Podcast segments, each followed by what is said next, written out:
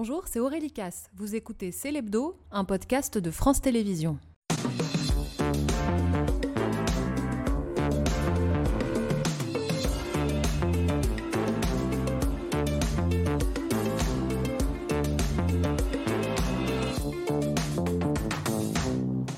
Bonsoir à tous, bienvenue dans Célébdo, votre magazine d'actualité le week-end sur France 5 avec toutes les images marquantes de la semaine, les polémiques, les bonnes nouvelles aussi, les femmes et les hommes qui font la une.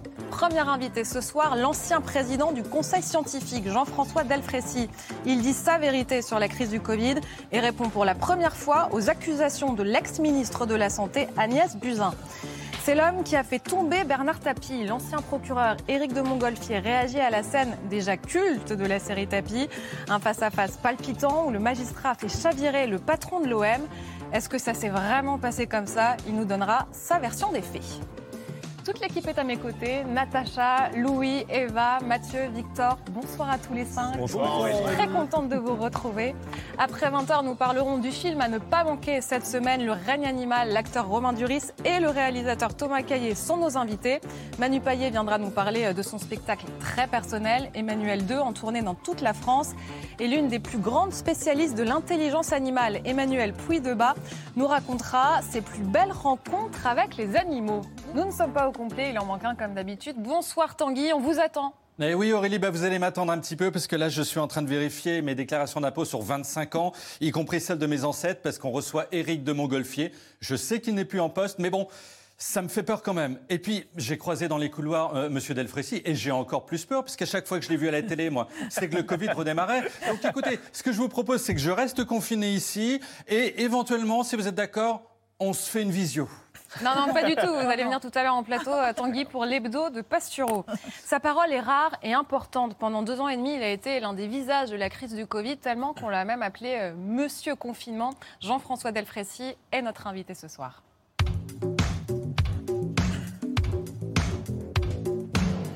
Bonsoir, monsieur. Merci Bonjour. invité. On respecte les gestes barrières, hein. je ne vous serre pas la main. Vous étiez président du Conseil scientifique pendant la crise du Covid et jusqu'à sa dissolution le 31 juillet 2022. Vous présidez aujourd'hui le Comité consultatif national d'éthique et vous euh, publiez ce livre, Un médecin au front, euh, chez Seuil. Avant euh, d'ouvrir le livre, on a quelques questions très pratiques à, à vous poser puisqu'on est en pleine campagne de vaccination. Est-ce qu'on doit tous se faire vacciner? Euh, La réponse est probablement non. Euh, la vaccination, vous l'avez bien compris, elle est, elle est destinée pour protéger les plus fragiles et les plus âgés contre les formes graves. La vaccination, on le sait maintenant, ne protège pas bien contre la transmission. Donc, euh, autour de cette table, vous êtes jeune. J'espère que vous n'avez pas de pathologie. A priori, Donc, a priori, euh, vous n'avez pas besoin probablement d'être vacciné. En tout cas, c'est vous, c'est à vous de décider. C'est pas tout à fait la même chose chez des gens comme moi, chez des gens âgés comme moi, ou qui ont des pathologies, où là, il faut se refaire vacciner. Pourquoi? Parce que les vaccinations antérieures ont une durée de vie limitée. Elles ne protègent plus quand on a été vacciné, par exemple, euh, il y a un an, en octobre 2022. Et deuxièmement, on a un nouveau variant et il y a un nouveau vaccin destiné à lutter contre ce nouveau variant. Donc moi, je vais me faire vacciner probablement euh, demain matin ou lundi. Oui, voilà, vous allez le faire. C'est à partir de quel âge que vous conseillez de le faire? 65 ans. 65 ans. Est-ce qu'une reprise de l'épidémie est encore possible? Elle est déjà en cours, c'est-à-dire que et c'est normal puisque c'est la saison, hein, c'est l'automne. Souvenez-vous, on avait eu euh, l'automne 2020, on avait eu euh, l'automne 2021. C'est lié à la fois à des enjeux climatiques et puis au fait qu'il y a eu une reprise euh, des classes et qu'à ce moment-là, il y a des brassages de population qui sont plus importants. Donc euh, on a eu une bouffée, entre guillemets, il y a un nombre de cas autour de vous, vous avez tous des copains, des copines euh, qui ont fait un Covid hein, euh, récemment, et- mais sans aucun retentissement en général. C'est comme la grippe, on a tendance à dire voilà, que c'est on comme la n'est pas grippe tout à aujourd'hui. Mmh. fait rentré euh, dans l'endémie euh, comme la grippe, mais on n'en est pas loin. Et surtout, on a une barrière de protection maintenant importante, parce que autour de cette table, vous avez dû faire au moins un ou peut-être deux Covid. Vous avez quand même été vacciné. Moi, j'ai été vacciné quatre fois déjà. Et donc, on a une sorte de barrière immunitaire qui nous protège contre le virus. Est-ce que vous mettez le masque dans les lieux publics aujourd'hui? Moi, je mets le masque dans le métro, mais j'ai pris l'habitude de mettre le masque dans le métro ou dans le train d'ailleurs, hein, euh, depuis maintenant euh, trois ans.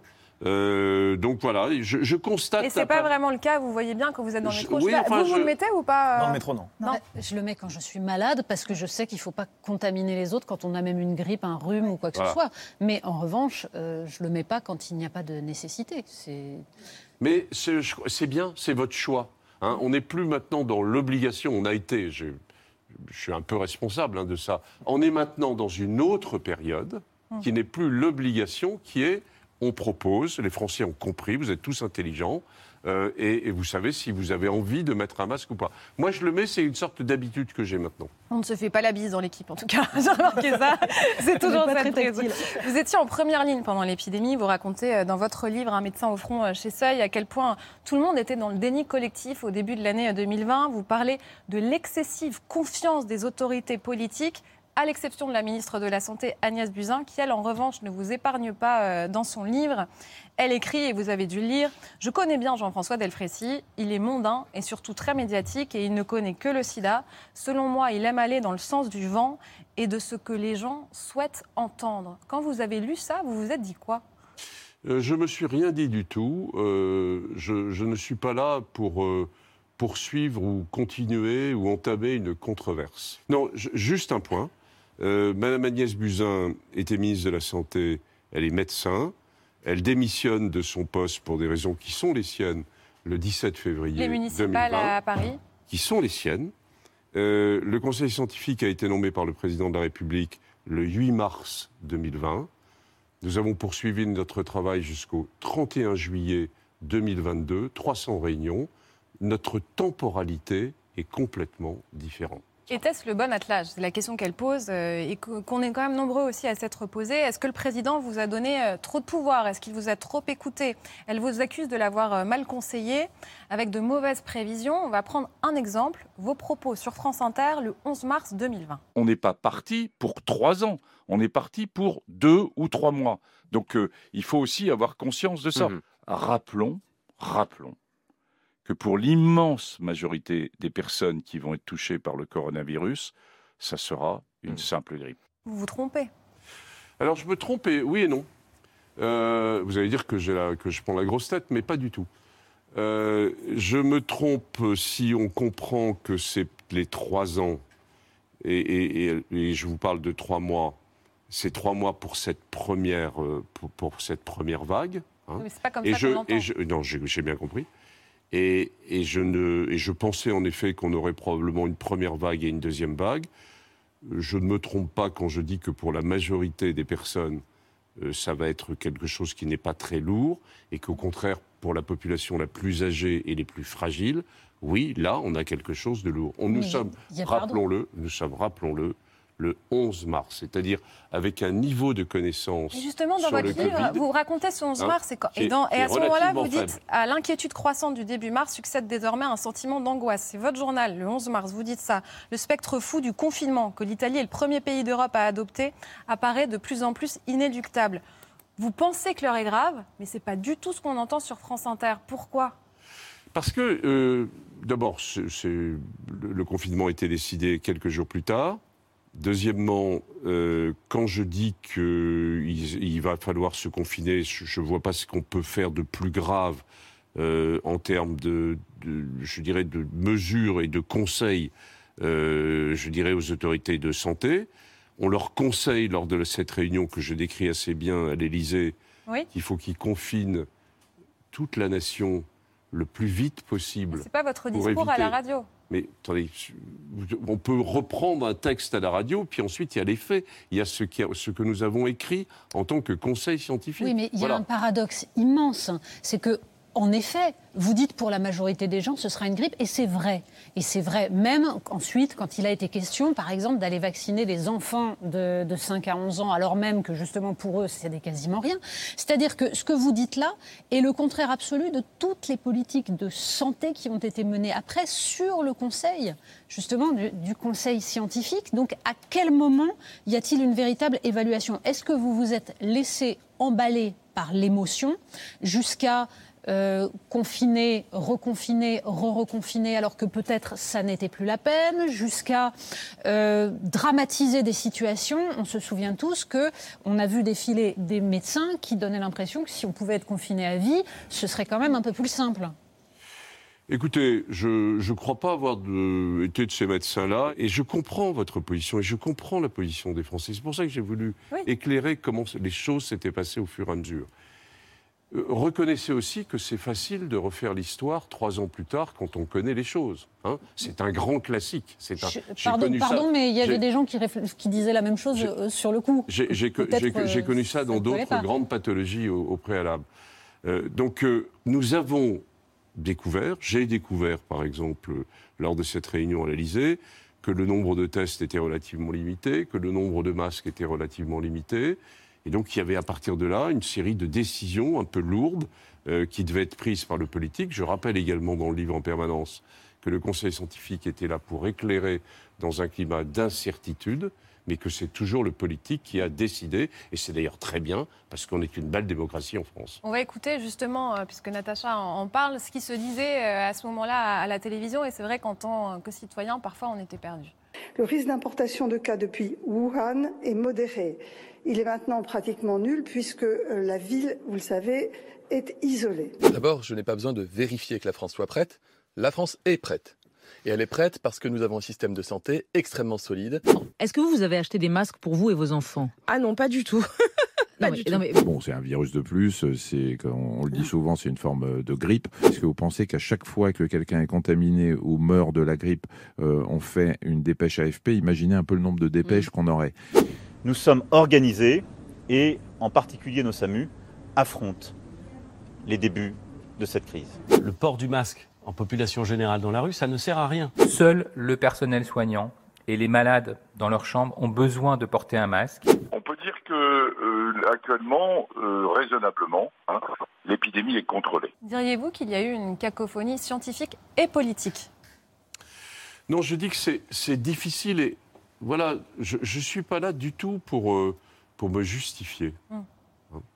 Je- je- ce livre, j'ai hésité à le faire, hein, parce que c'est, il y avait un devoir de réserve dans une certaine mesure, et il- il- j'ai- je l'ai fait vraiment pour les Français. Mais On comprend entre Ah. les lignes que vous dites que ça aurait pu être mieux géré. Et euh, quand, quand vous dites que vous communiquez avec euh, l'exécutif, est-ce que vous trouvez que parfois Alors, de la même façon le que- gouvernement a fait trop de politique ou vous a même forcé à faire de la politique alors que ce n'est pas votre métier la, la relation, je le dis en permanence dans le livre d'ailleurs, la relation en France entre savoir et pouvoir, entre les experts et, et le gouvernement, s'est passée plutôt dans de bonnes conditions et dans des conditions de confiance. Donc, Comment vous, expliquez ce qu'on vient d'entendre alors Alors, je, et je le redis, je n'ai jamais reçu, jamais reçu, un ordre quelconque d'écrire telle ou telle chose. hein. Il faut qu'on soit clair. Nous ne sommes ni aux États-Unis, ni en Angleterre. Ensuite, je- moi je veux bien, vous avez choisi, c'est votre job, euh, ça fait partie Et il y en du avait jeu. plein d'autres, on aurait pu faire une série de trois choses. heures ou vous même auriez, plus Vous auriez pu toutes aussi choisir des, des, des choses où, je me souviens très bien d'un interview que j'avais fait sur euh, à la fois TF1, y compris dans cette période difficile, où essayé d'expliquer aux Français pourquoi on avait été amené à faire cette période, de, cette période de confinement. Mais je vais me mettre, moi, carrément, alors avec une vision de scientifique. Oui. Si on regarde les faits, c'est-à-dire si on regarde sur la gestion de la crise en France, finalement le résultat global en termes sanitaires. Et par exemple, il y, a, il y a plusieurs marqueurs, il y a deux marqueurs qui sont le niveau de mortalité pour 100 000 habitants ou qui sont au contraire la durée de la perte de vie. hein. Eh bien, la France perd sur la durée de la perte de vie, c'est-à-dire que qu'est-ce qu'on a perdu comme vie, comme durée de vie pour la population en général, liée au Covid ou au non-Covid, c'est-à-dire avec les conséquences qu'il y a pu y avoir. La France perd trois mois, euh, l'Angleterre perd sept mois, L'Allemagne, dont on nous a en permanence au début dit qu'il savait très bien faire, perd 4 mois et demi. Et les États-Unis, les États-Unis, d'où sort l'innovation, Oui. d'où sort la vaccination, même s'ils ont acheté les biotech, d'où sortent les deux médicaments qui ont une activité contre, euh, contre ce virus. Ils perdent 2,5 ans. Mais 2,5 ans. Ce qui veut dire que Le- dans la gestion de crise finale sur un marqueur sanitaire, et cette crise est bien sûr autre chose que le sanitaire, c'est une crise qui est à la fois sociétale, politique, Ah oui, Le résultat, c'est- surtout la de destruction de la Mais ça démocratie. veut dire que quand a même les des gens sont là. Moi, je suis désolé, je suis pas là pour. On, pas voit, la, le souffra- rétexte, on voit hein. la souffrance des, des jeunes, on voit la- l'augmentation des tentatives de suicide. C'est aussi ça. Bien sûr qu'il y a le critère purement du taux de mortalité. La moyenne de, de l'âge moyen des morts du Covid, c'est 82 ans. Mais le résultat, c'est qu'on a vu des gens qui ont vrillé, qui ne croient plus en le discours scientifique, qui ne croient plus en le politique. On a vu des jeunes qui tentent de se suicider, qui sont dépressifs. C'est un état absolument tragique. Est-ce que c'est pas ça aussi le bilan de cette période Si, bien sûr que Et si. notamment des moments, c'est la raison pour laquelle, notamment à un moment, Emmanuel Macron a refusé de, de reconfiner, alors même que c'est ce que lui disaient les scientifiques. Alors, si, bien sûr, euh, c'est aussi le Covid long, c'est euh, euh, c'est un système de santé qui sort de là très ébranlé, et bien sûr, c'est aussi la santé mentale des jeunes. Mais souvenez-vous aussi, vous auriez pu le montrer dans les images, euh, les, les transferts de patients de la PHP euh, le bien. 8 ou 9 avril. Moi, quand je me suis fait peur en me disant, mais on s'est trompé, Euh, la projection euh, nous montrait euh, que normalement le, le- le confinement allait arrêter la courbe à partir de ce moment-là, et où je voyais continuer euh, euh, le, système de santé qui était au bord de, l'explosion, en tout cas sur la PHP par exemple, ou dans, l'Est. On a un peu fait de triage quand même dans, certains services de réanimation du Grand Est. Donc, euh, non, c'est bien sûr. C'est pas blanc ou noir, vous avez tout à fait raison, hein, et je ne peux que le reconnaître. Mais de dire, est-ce que j'ai un regret, au nom du Conseil scientifique, d'avoir poussé à un confinement lourd, difficile, en mars 2020 La réponse est non. Et vous hésitez tout de suite, hein, parce que dans, dans votre tête, il y a des moments d'hésitation. Vous vous demandez, vous voyez cette foule qui vivait, vous vous Bien demandez si elle va pouvoir attendez, accepter longtemps. Mais je, je suis Ouais. un, je suis un mec normal. Hein. Ouais. Euh, je ah, on arrête quand même de me prendre pour. euh, bon, hein, je suis un mec normal. Quand j'étais sur mon balcon à Paris le, le mar- le- le mardi soir et que je vois Paris complètement vide, je dis mais. Mais qu'est-ce qu'on a fait? Qu'est-ce qu'on a fait hein? Et on est passé par d'autres moments, je vous, je vous garantis, très difficiles. Professeur Vous- vous- Delfossi, oui. vous êtes un mec normal à la tête d'un conseil scientifique, donc avec plein de gens, vous l'expliquez avec des profils différents. Et on découvre dans votre livre euh, que c'est euh, vous qui avez insisté pour que le professeur Didier Raoult soit au sein de ce conseil scientifique. Vous insistez parce qu'il y a des réticences aussi autour de, de, cette, de ce scientifique-là. Malgré ces réticences, vous affirmez et vous confortez ce choix-là de, l'inviter à, participer au conseil? Alors, euh, réponse oui. Euh, je, suis un spécialiste d'immunovirologie. hein. Je viens du, milieu VIH, euh, je me suis occupé d'Ebola. Enfin, j'arrive pas là tout à fait par hasard. Bon, c'est un peu ce que raconte le livre aussi. hein. Je connais bien Didier Raoult depuis longtemps. Didier Raoult a été un bon scientifique sur un certain nombre de sujets pendant une période de sa vie. On a nommé, j'ai proposé un certain nombre de noms, le ministre de la Santé a proposé un certain nombre de noms, et j'ai proposé qu'on prenne Didier Raoult. Parce que je voulais plutôt l'avoir dedans que dehors. Et puis Finalement, il a Didier, été dehors. hein. Didier s'est mis dehors au bout de 48 heures en disant c'est une grippette et je sais ce qu'il faut faire avec l'hydroxychloroquine et test and treat. Ce, ce virus euh, a rendu, euh, a eu des conséquences chez certaines personnes un peu inattendues. A rendu fou, vous allez Euh, Je n'ai pas dit ça. Vous alliez le dire. Je n'ai pas dit ça. Euh, Je n'ai pas dit ça. Non, mais continuez votre. Et euh, ce- là où j'en veux à Didier Raoult, c'est il avait le droit de se tromper sur l'hydroxychloroquine, mais pas dans les conditions dans lesquelles il a fait.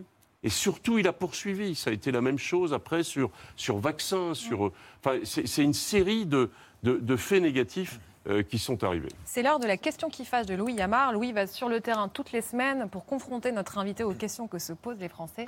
Louis, qui avez-vous rencontré? Je vais vous raconter l'histoire de Samia, une jeune femme de 26 ans qu'on a rencontrée cette semaine avec Mathieu Voller. Samia, c'est tout sauf une anti-vax. En 2021, elle va se faire vacciner sans aucune hésitation. Puis, dix jours après une première dose de Pfizer, elle a du mal à respirer, va voir son médecin traitant qui l'envoie immédiatement aux urgences. Samia est admise en cardiologie. Elle reste une semaine en soins intensifs, souffre d'une myocardite, va en enchaîner trois en l'espace de deux ans et elle vit encore tous les jours sous la menace d'une rechute. J'ai dû euh, tout arrêter du jour au lendemain. J'ai j'ai plus, plus été à l'école, j'ai plus été au travail, j'étais en alternance donc en master. Tout ce qui me passionnait, j'ai dû arrêter. Euh, j'ai arrêté les voyages, j'ai arrêté de conduire. Je ne peux pas marcher longtemps, j'ai des vertiges, j'arrive pas à monter les marches. Euh, J'ai peur de dormir, j'ai peur euh, que mon cœur s'arrête euh, lorsque je dors. Je ne serai plus jamais une personne normale. À quel moment le lien a été fait entre ces myocardites à répétition et le vaccin? Parce que ça a été euh, stipulé par la pharmacovigilance qui a approuvé euh, le fait que euh, le vaccin, enfin qu'il y avait un lien de causalité entre le vaccin et ma pathologie, étant donné que c'était venu dans les euh, 14 jours suite au vaccin. Myocardite à répétition dans un contexte post-vaccinal Covid, donc euh, vaccin du Covid. Voilà. Donc il n'y a pas l'ombre d'un doute. On m'a pris euh, des, des années de ma vie, euh, on m'a pris ma santé, on m'a pris mes études, on m'a pris mon travail, on m'a tout pris. Donc euh, j'attends réparation. Pour demander réparation, Samia a été épaulée par un avocat spécialiste des dossiers médicaux, Maître Houdin, qui avait notamment défendu des victimes du Mediator face au laboratoire Servier. Il accompagne aujourd'hui une quinzaine de patients qui ont subi des effets secondaires du vaccin. Un dossier va être déposé devant l'organisme d'indemnisation des accidents médicaux, mais si le dédommagement proposé n'est pas à la hauteur, Samia n'exclut pas de mettre en cause l'État devant le tribunal administratif. Qu'est-ce que vous auriez envie de dire à celles et ceux qui étaient en responsabilité à ce moment-là Bah, de prévenir, tout simplement. De dire que les effets secondaires, ça n'arrive pas qu'aux personnes qui sont malades, qui sont âgées, qui, voilà, que ça peut arriver à n'importe qui, qu'il peut avoir des effets indésirables très graves et, euh, et qu'il faut en parler. On y va en toute confiance. euh, on se dit que tout le monde va le faire, que c'est l'État, c'est la France, j'ai confiance euh, en la France. Et du jour au lendemain, on me dit que qu'on m'a empoisonné. Donc, pour moi, c'est terminé, oui, j'ai plus confiance. Je le sens comme une trahison. Pour vous, on vous a empoisonné. Ouais. Clairement. Trahison, empoisonnement, les mots sont forts, Jean-François Delfrécy. Qu'est-ce que vous répondez à Samia? Non, d'abord, elle a toute, euh, toute, je dirais, ma sympathie, mais ça veut rien dire, ce mot-là. Vous entendez Samia qui dit il aurait Au fallu niveau, plus alors, prévenir. ça, je vous réponds. Est-ce que vous n'avez pas assez prévenu sur les effets secondaires de ces vaccins? Alors, il me semble qu'on a. D'abord, on les a découverts au fur et à mesure que c'était arrivé. Il me semble qu'il y a eu plutôt une application du principe de précaution, puisque un des vaccins AstraZeneca a été retiré en mars euh, 2021 euh, à la suite euh, justement de- d'accidents de type myocardite. Il n'y a jamais eu autant de surveillance, hein, une surveillance au niveau national hein, euh, et au niveau international des effets secondaires. Alors, à titre individuel, moi, je, reconnais que c'est terrible ce qui lui arrive. hein. C'est terrible. Parce que moi, je suis en train de vous raconter là, au niveau statistique, au niveau, au niveau d'un pays entier, en considérant que ça a été un outil formidable euh, pour nous sortir de, de, de, de- de cette, Alors que cette là, elle dit, on m'a pris des alors années de ma vie. Mm. Alors qu'elle, elle le vit au contraire. Voilà, je ne je, je peux rien dire de plus. Oui, c'est sûrement lié au vaccin. Je le reconnais. hein, je- je- il y a- il y a absolu- Professeur, quand Oui. vous entendez euh, Aurélien Rousseau, le ministre de la Santé, cette semaine, qui dit qu'il n'y a pas d'effet secondaire à la vaccination du Covid avec le nouveau vaccin, est-ce qu'il a raison de le dire comme ça? Écoutez, il est ministre et Aurélien Rousseau euh, est quelqu'un qui a eu les mains dans le cambouis vraiment quand il était directeur d'ARS euh, dans le 9-3 et qui a été une- en particulier en mars et, et en avril 2020. Il, il sait bien les, les enjeux que, que représentait le Covid. Euh, sur le fond, non, il n'a pas tout à fait raison, si je peux dire, puisque tout vaccin peut entraîner chez une personne donnée un effet secondaire. Et pourquoi? Alors on va essayer de l'expliquer. C'est parce qu'un vaccin entraîne une réaction immunitaire, il est fait pour ça, Oui. pour euh, justement se lutter et prévenir euh, contre l'agent infectieux contre lequel il est destiné, mais il entraîne aussi une activation du système immunitaire. Et vous avez certaines personnes qui, pour des raisons qu'on ne connaît pas encore bien, après un vaccin, activent plus que les autres. Et c'est quand ils activent plus que les autres qu'ils font en effet un certain nombre d'effets secondaires. Merci beaucoup, Louis. Tout de suite, le chiffre de Victor de Kiver, qui justement est lié au vaccin.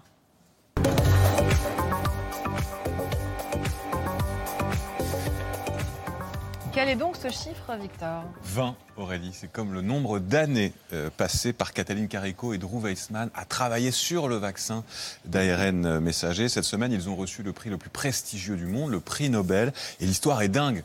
Kathleen est née en 1955 en Hongrie, dans une famille pauvre. C'est déjà une chercheuse surdouée. Et pourtant, c'est une outsider que personne n'écoute. Elle est limogée à plusieurs reprises. Elle va être contrainte de quitter son pays pour débarquer aux États-Unis, pays dans lequel elle débarque avec un bébé et à peine quelques dollars en poche. Bah Seulement, elle est fascinée par l'ARN messager. Pour elle, c'est certain, ces instructions génétiques vont pouvoir permettre à des cellules de bah, guérir de maladies génétiques ou de cancers. Le problème, c'est qu'à l'époque, toutes les souris à laquelle on injecte de l'ARN messager tombent malades et les recherches s'enlisent. Et mais tout change en 98. Oui, alors que Cataline est à la photocopieuse, Aurélie. Elle rencontre un infectiologue un peu paumé qui travaille sur un vaccin contre le sida, Drew Weissman. Le coup de foudre est immédiat, coup de foudre professionnel. Ils vont mettre 7 ans à trouver un remède, une manière d'éviter que les souris tombent malades lorsqu'on leur injecte de l'ARN messager. C'est une révolution, mais autant vous dire qu'à l'époque, tout le monde s'en fout. La revue Nature, la très célèbre revue scientifique, refuse même de publier un article. Alors Cataline déprime, elle perd 10 kilos jusqu'à ce qu'en 2013, elle soit recrutée par une petite start-up dont personne ne parle, qui deviendra grande par la suite, c'est BioNTech. La suite de l'histoire, c'est qu'en 2020, lorsque le virus apparaît, ils sont prêts. Oui, en dix mois à peine et en pleine crise, deux laboratoires vont s'appuyer sur leurs travaux pour mettre au point ce vaccin. La suite, vous la connaissez, jusqu'à lundi dernier, où Cataline Carico apprend que le Nobel lui est décerné. Me and Drew Weissman, who received the Nobel Prize today, and I was like, I didn't know whether it is real, you know. We suspected maybe some, you know, right. Alors Jean-François Delfrécy, euh, rappelons que cette découverte s'appuie sur des centaines de travaux scientifiques euh, avant eux, et notamment qu'on a découvert l'ARN à Paris dans les années 60 à l'Institut Pasteur. Euh, Regrettez-vous que la France ait loupé le coche? Oui, on peut regretter, euh, on peut regretter en effet que, alors que les ARN messagers ont été découverts à Pasteur, euh, que, ou qu'une très grosse boîte comme Sanofi, qui est quand même un des leaders dans le domaine vaccinal, euh, pour des raisons diverses et variées, ne, ne se soit pas engagée dans l'ARN messager. Ça montre et ça rejoint, moi, un diagnostic euh, qui, qui est pénible à faire. hein. C'est que le, le monde français a une vision de la recherche, qu'il s'agisse du monde politique, euh, du monde des, des financeurs, qui, est, qui est à des années-lumière de ce qui peut se passer, bien sûr, aux États-Unis, aux États-Unis mais aussi des pays comme l'Allemagne ou, ou- Est-ce que ça peut changer? Est-ce que vous pensez qu'on est prêt à faire, qu'on sera prêt Ah, la prochaine une- fois qu'il y aura une épidémie? Il faut une révolution pour que ça change. Vous avez des jeunes chercheurs en France qui sortent de Normal Sup, euh, qui, ont, qui ont été faire un premier postdoc, un deuxième postdoc aux États-Unis, qui rentrent après un parcours de fou au CNRS. Bon, ils sont engagés à 1920 euros. Comment voulez-vous qu'ils existent vis-à-vis de leurs copains? Enfin, c'est, c'est que il y a quelque chose qui ne colle plus dans notre pays pour ça. Jean-François Delfrécy, vous restez avec nous. Dans un instant, le témoignage de l'homme qui a fait tomber Bernard Tapie. Le procureur Éric de Montgolfier va réagir à la scène déjà culte de la série Tapie, où le magistrat prend le dessus sur le patron de l'OM qui pensait pourtant l'écraser. Est-ce que ça s'est vraiment passé comme ça? On lui posera la question. Mais d'abord, c'est le Si je ne m'abuse de Natacha Polony.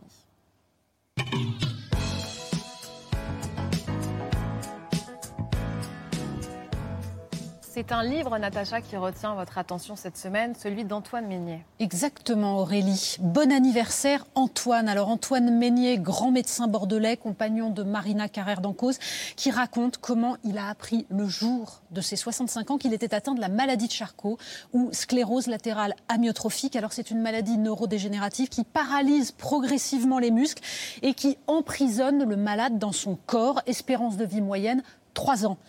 Antoine Métier, nous le recevrons la semaine prochaine, hein, mais je voulais cette semaine vous parler du débat sur la fin de vie. Parce que, comme d'autres, Antoine Meignet demande solennellement une évolution de la loi et aussi parce que la ministre Agnès Firmin-Lebaudot a déposé la semaine dernière sur le bureau d'Emmanuel Macron l'ébauche du projet de loi qui doit ouvrir le droit à l'aide active à mourir pour une discussion au Parlement, alors euh, sans doute euh, en début d'année. Et qu'y a-t-il dans cet avant-projet de loi?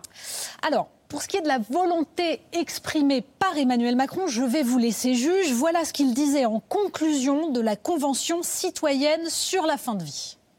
Je souhaite que ce travail permette de bâtir un projet de loi d'ici à la fin de l'été 2023.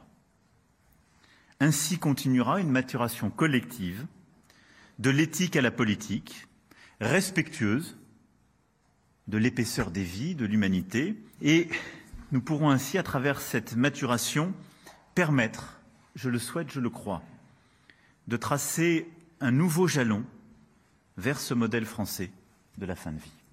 Vous avez compris quelque chose? Sincèrement Eh ben moi non plus.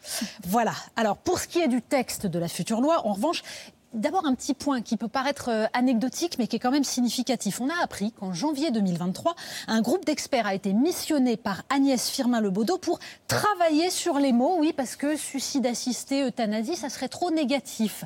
Donc, on préfère aide active à mourir ou mort choisie active et mort choisie passive, comme si les mots permettaient de faire oublier la chose. Parce que la chose, en fait, c'est un choix moral essentiel. Écoutez, par exemple, Marina Carrère d'Ancos, qui parle de la différence entre euthanasie passive, donc la morphine à haute dose pour empêcher la souffrance, et euthanasie active, l'injection d'un produit létal.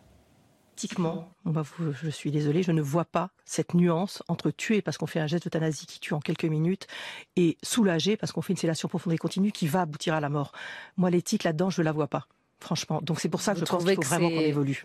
Une différence qui est au cœur de la loi euh, clé Néo- Leonetti. Oui, la, la loi Leonetti-Claes, euh, justement, elle permet aux médecins de soulager la douleur par tous les moyens, quitte à accélérer la mort du moment que ça n'a que ça n'a pas pour but de donner la mort. Et majoritairement, les soignants veulent rester à cette législation dont ils pensent qu'elle règle une très grande majorité des problèmes. Alors, à ceci près que beaucoup d'entre eux ne l'appliquent pas dans toute son extension, voire ne la connaissent pas. À ceci près aussi que la France manque cruellement d'unités de soins palliatifs pour accompagner dans des conditions décentes, mais surtout, les citoyens, eux, ils veulent aller plus loin. Vous voulez dire que la vraie question, c'est le suicide assisté? Bah oui, parce qu'en gros, ce qui angoisse les gens, c'est justement la situation d'Antoine Meignier, même si elle est rare. Et puis, et puis aussi, bah, il y a cette idée que choisir sa mort, ce serait l'exercice ultime de la liberté. Et là, je vous encourage à lire les conclusions de la Convention citoyenne sur la fin de vie. Alors, pas ce qu'en a dit Emmanuel Macron, mais le, vrai rapport rédigé par les citoyens, parce que ce sont des travaux absolument passionnants qui ont entraîné aussi des changements d'opinion hein, de la part des participants. Il y a des pour qui sont devenus contre, des contre qui sont devenus pour, pour, ce qui est la preuve d'un magnifique exercice de démocratie. Résumons, une majorité se dessine pour considérer que l'on doit pouvoir choisir de ne pas endurer telle ou telle souffrance. Question de libre arbitre. Parce que dans un monde idéal, nous sommes tous des individus libres. Mais si je ne m'abuse, quand on regarde l'état de l'hôpital, de la psychiatrie, des EHPAD, on comprend que ça peut créer du désespoir, de la solitude, de la culpabilité. Alors ce qu'il faut garantir, c'est que l'État donne à chacun la possibilité de choisir sans pression, sans culpabilité. La liberté, c'est une valeur essentielle quand elle s'articule avec la protection des plus faibles. Docteur Delfrécy, euh, j'ai cité la position majoritaire chez les soignants, qui est différente de celle des citoyens. Vous, qui êtes en plus désormais président du comité consultatif national d'éthique. Je sais que vous avez un devoir de réserve, mais votre position de citoyen, votre position de médecin, est-ce qu'elle coïncide et quelle est-elle? Non, non, j'ai pas de devoir de réserve. Le, le CCNE a rendu un avis sur, euh, sur le sujet euh, en, en septembre 2022 et, et en recommandant que se lance un grand débat citoyen euh, et qu'on ait un exercice de, de, de démocratie participative en santé. Alors, pour vous répondre à titre personnel, eh bien, écoutez, je le dis et je, je l'écris dans le livre, je suis médecin, je suis médecin catholique et je suis pour une évolution de la loi. Merci Jean-François Delfrécy. On va passer maintenant au témoignage de la semaine. L'homme qui a fait tomber Bernard Tapie, le procureur de l'affaire VAOM, Éric de Montgolfier, est notre invité ce soir parce que le face-à-face entre le procureur et Bernard Tapie dans la série est déjà une scène d'anthologie. Et on a envie de savoir si ça s'est vraiment passé comme ça. Alors un petit euh, flashback, on est en mai 1993, l'OM gagne la Ligue des Champions. Bernard Tapie n'a jamais été aussi populaire. Il s'imagine déjà maire de Marseille, voire président de la République. Mais il y a une affaire qui va venir contrarier ses ambitions. Quelques jours avant cette finale, le club jouait contre la modeste équipe de Valenciennes. Et un joueur, Jacques Glassman, dit avoir été contacté par le directeur sportif de l'OM de l'époque, Jean-Pierre Bernès. On lui aurait proposé de l'argent s'il acceptait de lever le pied pendant le match. D'autres joueurs ont eu la même proposition et auraient accepté l'argent. Une affaire de corruption instruite par le procureur Éric de Montgolfier. Le scandale est énorme alors en France. En 1997, lors du procès en appel, Bernard Tapie est condamné à deux ans de prison, dont huit mois ferme. Rarement Bernard Tapie aura semblé aussi abattu. Cet homme d'ordinaire si combatif est littéralement KO, abasourdi par ce qu'il vient d'entendre. Pour la première fois, Bernard Tapie est condamné à une peine de prison ferme et ce jugement le laisse sans voix. Une réaction, s'il vous plaît.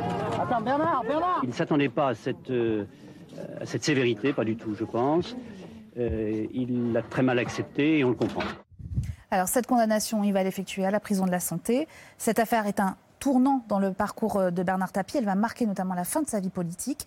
Elle a été aussi l'histoire d'une confrontation entre deux hommes, donc entre Bernard Tapie et vous, Éric de Montgolfier. Bonsoir Éric de Montgolfier. Vous étiez le procureur de Valenciennes au moment de l'affaire euh, VAOM en 93. C'est vous qui avez déclenché les poursuites contre Bernard Tapie qui vaudront euh, de la prison ferme.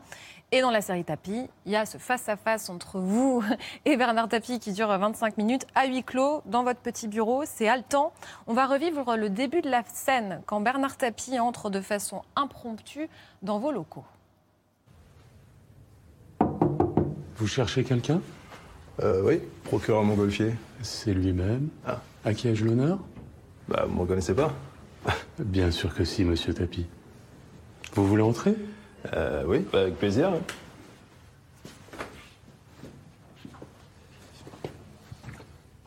Vous êtes sûr? Bah oui.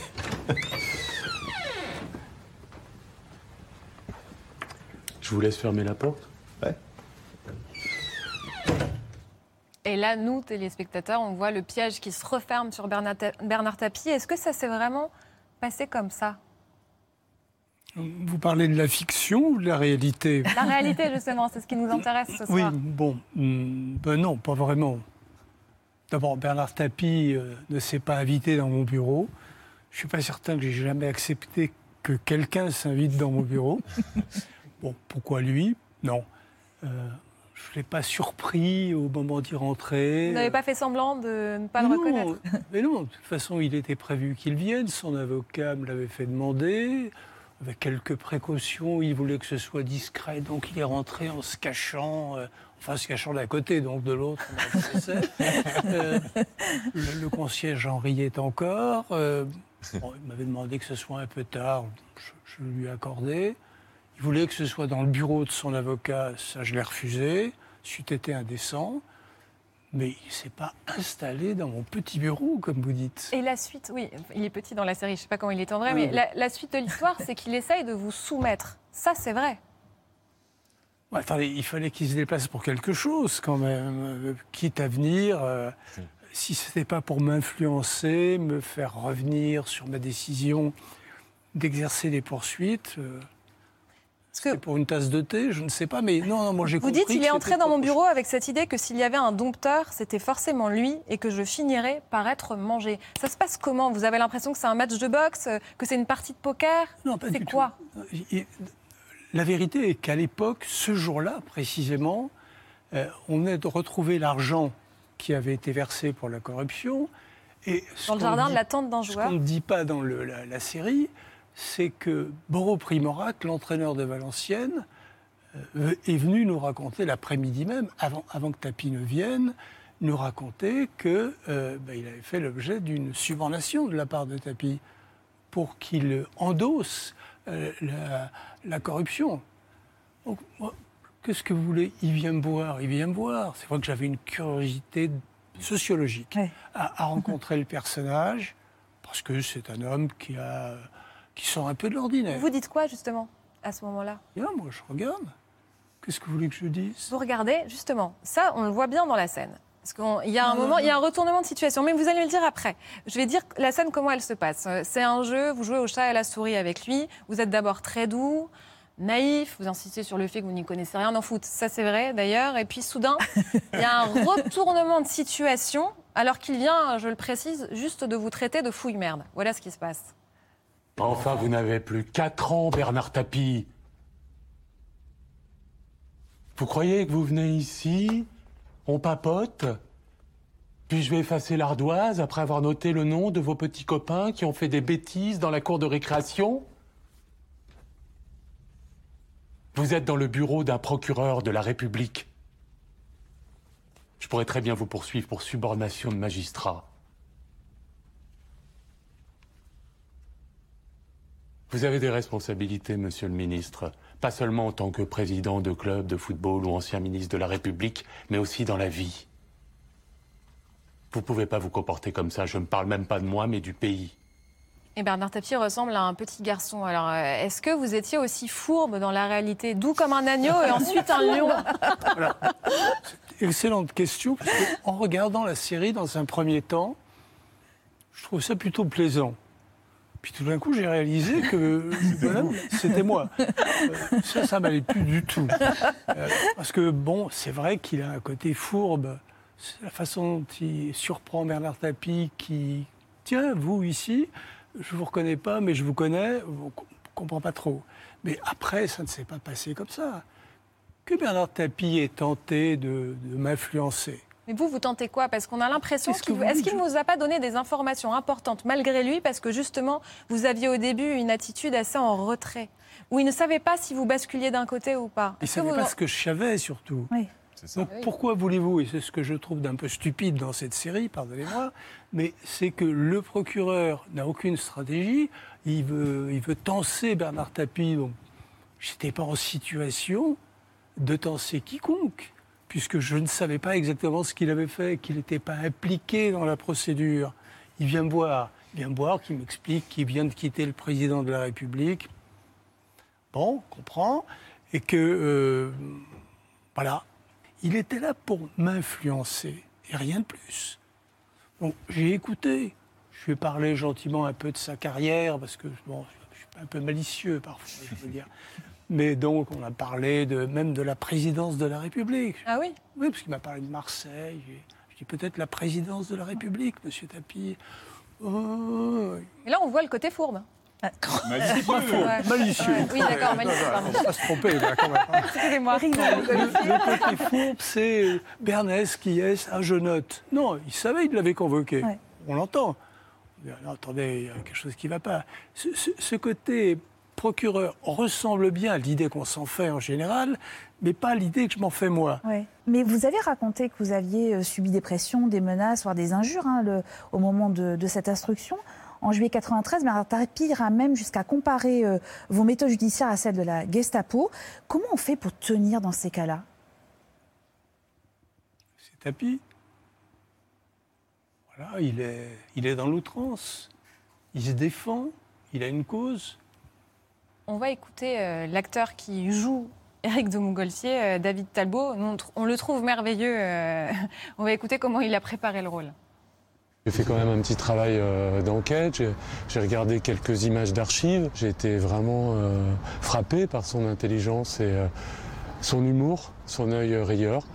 Et voilà, je lui ai juste emprunté une chose, c'est une manière qu'il avait de positionner ses mains. Comme ça, euh. j'ai travaillé l'humanité de ce personnage, Euh, c'est-à-dire que oui, sa grandeur, mais aussi ses parts d'ombre, euh, ses défauts, peut-être ses petitesses. J'ai beaucoup réfléchi et pensé à, à la fonction de procureur, ce travail un peu dans l'ombre, dans l'humilité de ces gens qui font un travail sérieux, extrêmement méticuleux, voilà. Ne sens pas convaincu. il, il a mis, à mon avis, un peu trop l'accent sur les petitesses. c'est ça que j'ai pas aimé. Mais, euh, Mais le reste, les mains. euh, oui, c'est vrai, je- j'ai une. La voix, la voix, elle est assez incroyable. Elle ressemble à la vôtre. Vous Ah l'entendez mais ou pas? c'est- un bon acteur. Je l'aurais très volontiers rencontré parce que je trouve que c'est un bon acteur. Ah bah, on va organiser ça. Un mot encore sur votre carrière. Vous dites, ce que j'ai compris en travaillant 40 ans dans la justice, c'est qu'il n'y a pas d'égalité de traitement entre les citoyens. Ce n'est pas la justice dont je rêvais. Vous voulez dire quoi? Écoutez, si c'est une découverte pour vous, euh, que. C'est surprenant que ça vienne de vous quand même. Mais non Attendez, j'ai un adage en matière de justice surtout éviter de comparaître devant elle. Voilà, c'est la meilleure solution. Et, quand vous disiez tout à l'heure euh, que j'étais celui qui avait fait tomber Bernard Tapie, si j'ai bien entendu. Oui, c'est ça. Non, c'est Bernard Tapie qui a fait tomber Bernard Tapie, pas moi. Moi, je suis euh, le collecteur d'informations, celui qui regarde et qui, qui compare avec ce qui est interdit, ce qui est permis, et, et j'interviens. Mais aucun procureur ne peut se targuer d'avoir fait tomber quiconque. Merci. C'est une erreur. Merci beaucoup d'être venu nous voir. Si vous le voulez bien, on va voir maintenant comment euh, l'actualité a été traitée cette semaine par les médias. C'est le vu par de Mathieu Béliard.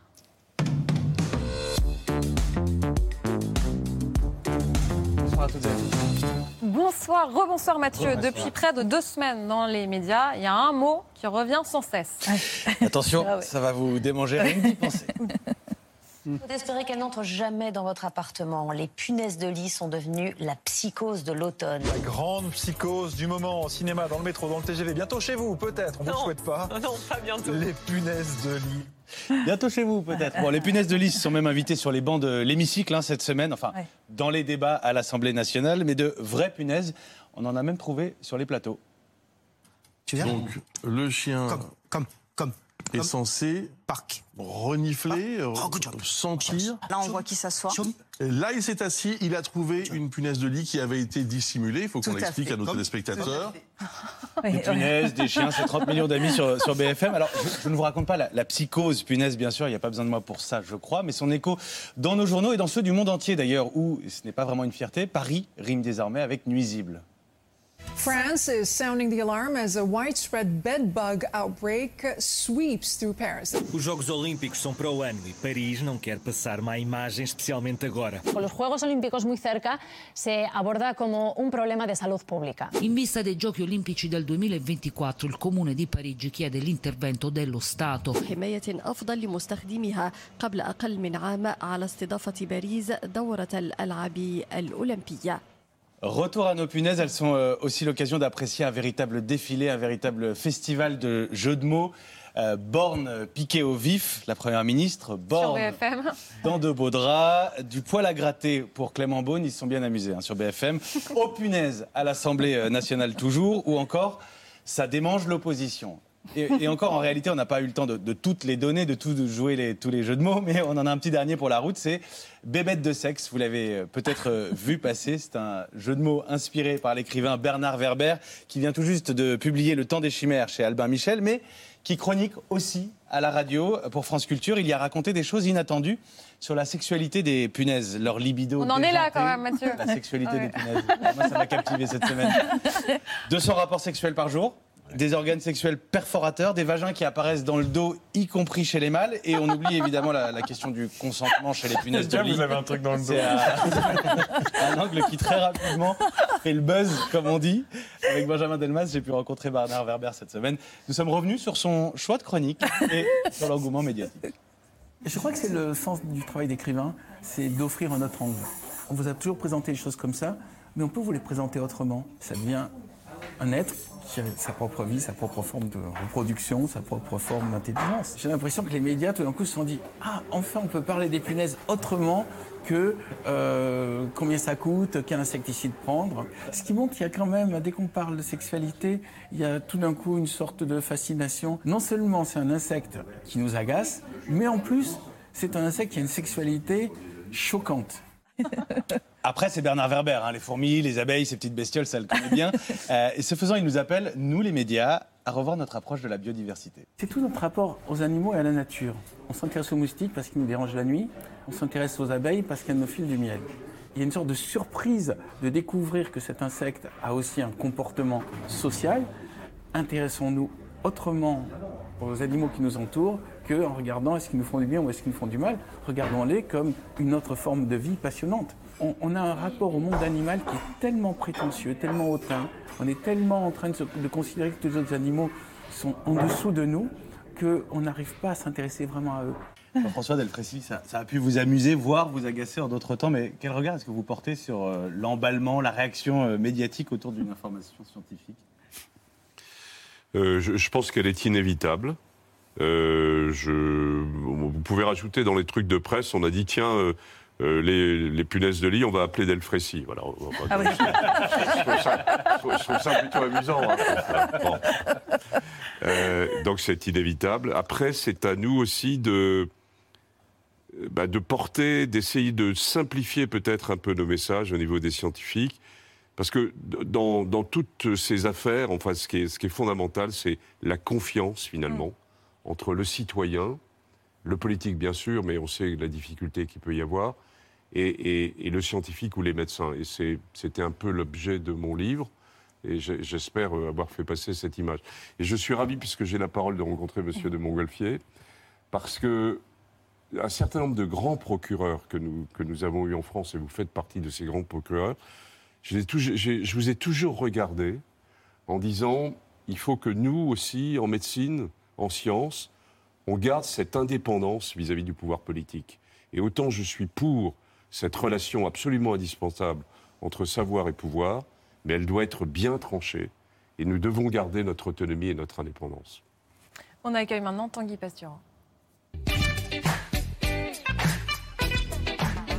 Ah non, il est bête. Oui, bah oui, je suis venu masqué par réflexe. Voilà, j'ai vu Monsieur Delfrécy, je me suis dit Covid. Alors, je vais l'enlever parce que là, je me sens bien. Non, non, non Ah, pardon. Vous voyez, il y a trois ans, là, hein, vous, m'auriez- vous seriez tous partis. Hein, Aurélie, vous m'auriez même abattu, sans doute. Et là, rien. Depuis que les punaises de lit sont devenues le problème numéro un, il peut y avoir un retour de la peste. Tout le monde s'en fout. Bien, alors, on a parlé Covid, Natacha a parlé fin de vie, on a parlé de Bernard Tapie euh, qui est mort. On est donc sur une émission feel good. Hein, je ne sais pas s'il y en a un de vous qui a une cystite ou qui aurait des infos sur la fin du monde. Ah non, parce que voilà, parce que c'est maintenant. hein, voilà, c'est- si- pour équilibrer, la semaine prochaine, on recevra trois clowns. hein, voilà, Nadine Morano, Ségolène Royal et un autre. Mais, mais moi, je vais vous surprendre, je suis nostalgique du Covid. Pas la maladie, bien sûr, mais, mais tout ce qui tournait autour, quoi. Ah, le, le confinement, tout ce temps à rester chez soi, faire les visios avec juste le haut. Moi, sur six mois, j'ai pas porté un slip. J'ai vécu comme au Cap d'Agde, sans couple d'Allemands en train de me mater parce que j'ai pas réussi à en trouver un avant d'être confiné. Ah, les apéros sur Skype, on regardait ses amis ivres et on se disait, je suis tellement heureux là de ne pas être confronté à la laine de Romuald. Ah, le pain qu'on a tous essayé de fabriquer dans sa cuisine avant de réaliser qu'en fait on avait produit du ciment. Hein, j'ai un ami qui est parti sur une baguette tradie qui depuis fait une carrière incroyable dans le BTP, quoi. Et puis on se lavait les mains, moi c'était 40 fois par jour en frottant. Euh, C'est le jour où j'ai perdu un doigt que je me suis dit, tu vas trop loin, Tanguy, mon amour. À force de frotter, j'avais les troisièmes mains les plus blanches après celles d'Amélie Nothomb et du loup qui s'était recouvert les pattes de farine pour, faire, pour se faire passer pour, pour la mère des chevreaux. Voilà, mais, mais tout ça c'est fini, tout ça c'est fini et, et je voudrais avoir une pensée pour ces stars du Covid oubliés qui ont connu le destin fugace de Larousseau ou Cookie Dingler. Martin Blachier, Karine Lacombe, Bruno Mégarban, Philippe Juvin, RIP, petits anges médiatiques partis trop tôt. On ne vous oublie pas. Hein, Alors en fait, il reste que vous, Monsieur Delfrécy, hein, et Agnès Buzyn, voilà, qui revient en même temps que le Covid. Si ça se trouve, c'est un variant déguisé en femme. Hein, Dans son livre, alors elle parle sans filtre, avec honnêteté, du fait qu'elle a tout fait bien et que les autres étaient nuls. Hein, c'est la première dame à écrire un livre de développement personnel pour elle-même. Hein, à la FNAC, le bouquin est classé avec les romans érotiques au rayon onanisme. Euh, donc, moi, je réfléchissais à ça cette semaine, puisque malgré ce physique euh, qui fait rêver, je suis également un cérébral. Euh, je me disais, est-ce que je vais me, faire, me refaire vacciner? Ben, J'hésite, hein, parce que la dernière fois, j'avais eu plus mal au bras qu'un mec qui aurait pris un baobab au bras de fer. Je veux dire, c'est vrai, je- on pouvait plus lever le bras droit. Je peux vous dire qu'il y a deux, trois néo-nazis en Allemagne qui étaient bien embêtés. hein. Le chef du groupuscule disait, bah alors Gunther, t'es avec nous ou t'es pas avec nous L'autre était là. non mais j'ai un ami parti faire du stop juste après son vaccin. Il n'a pas pu lever le pouce. Quatre jours, il est resté à l'entrée de la Il a survécu en bouffant des hérissons écrasés. Bon, je me suis dit tout ça cette semaine en, regardant Tapis, alors qui à mon sens est plus un documentaire sur le port de la Moumoute par Laurent Lafitte qu'une série. hein. Mais, Netflix quand même, attendez, c'est autre chose que France 5, hein, je suis désolé. Tu bines ton jardin, tu trouves 250 000 balles. Hein, mais dans Silence ça pousse, il y a quoi? Il y a trois quoi. Allez, bisous. Merci, bravo. Merci, merci. Merci beaucoup d'avoir été nos invités ce soir. Merci Eric de Montgolfier. Merci Jean-François Delfrécy. Un médecin au front est paru euh, au seuil. Dans un instant, on se retrouve dans Célébdo la suite avec Romain Duris et le réalisateur du règne animal Thomas Caillé. Manu Paillet viendra nous parler de son nouveau spectacle et nous recevrons aussi Emmanuel Pouy-Debat, la formidable spécialiste de l'intelligence animale. À tout de suite.